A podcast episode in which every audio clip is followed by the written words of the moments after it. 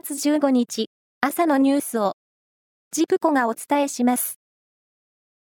プロ野球、阪神は、昨日、巨人に4対3で勝ち、18年ぶり6回目のセリーグ優勝を果たしました。今月に入って、11連勝の快進撃で、球団史上最も早い日付での優勝です。また、共同通信によりますと、優勝が決まると、大阪、南の道頓堀川に架かる恵比寿橋一帯では、六甲おろしの合唱が繰り返され、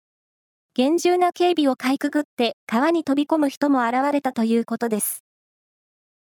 昨日のその他行われた試合は、DNA、広島、西武、オリックスが勝ちました。オリックスはパリーグ優勝のマジックを7にしています。おととい発足した第2次岸田再改造内閣で新たに入閣した森山文部科学大臣ら閣僚4人が世界平和統一家庭連合旧統一協会とその関連団体の会合に出席するなどの接点があったことが分かりました。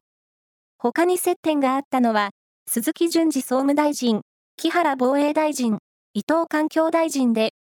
4人はいずれも就任記者会見で接点を認めつつも関係は立ったと弁明しました。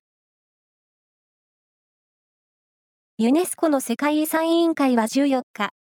長崎市の通称軍艦島を含む文化遺産、明治日本の産業革命遺産の保全状況を審査し、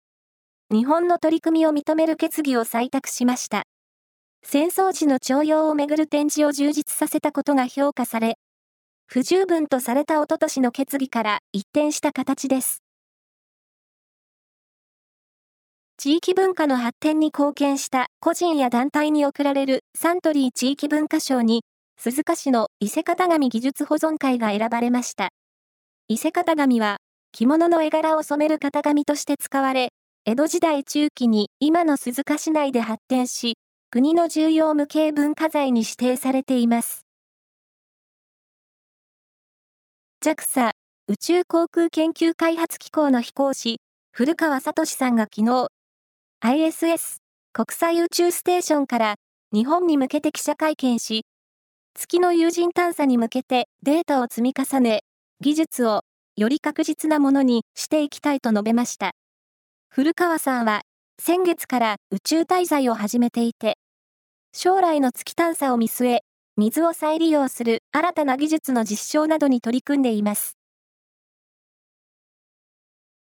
開業40年を迎えた東京ディズニーランドで、秋のイベント、ディズニーハロウィーンが始まるのを前に、イベントのプログラムが報道陣に公開されました。ディズニーハロウィーンは今日からです。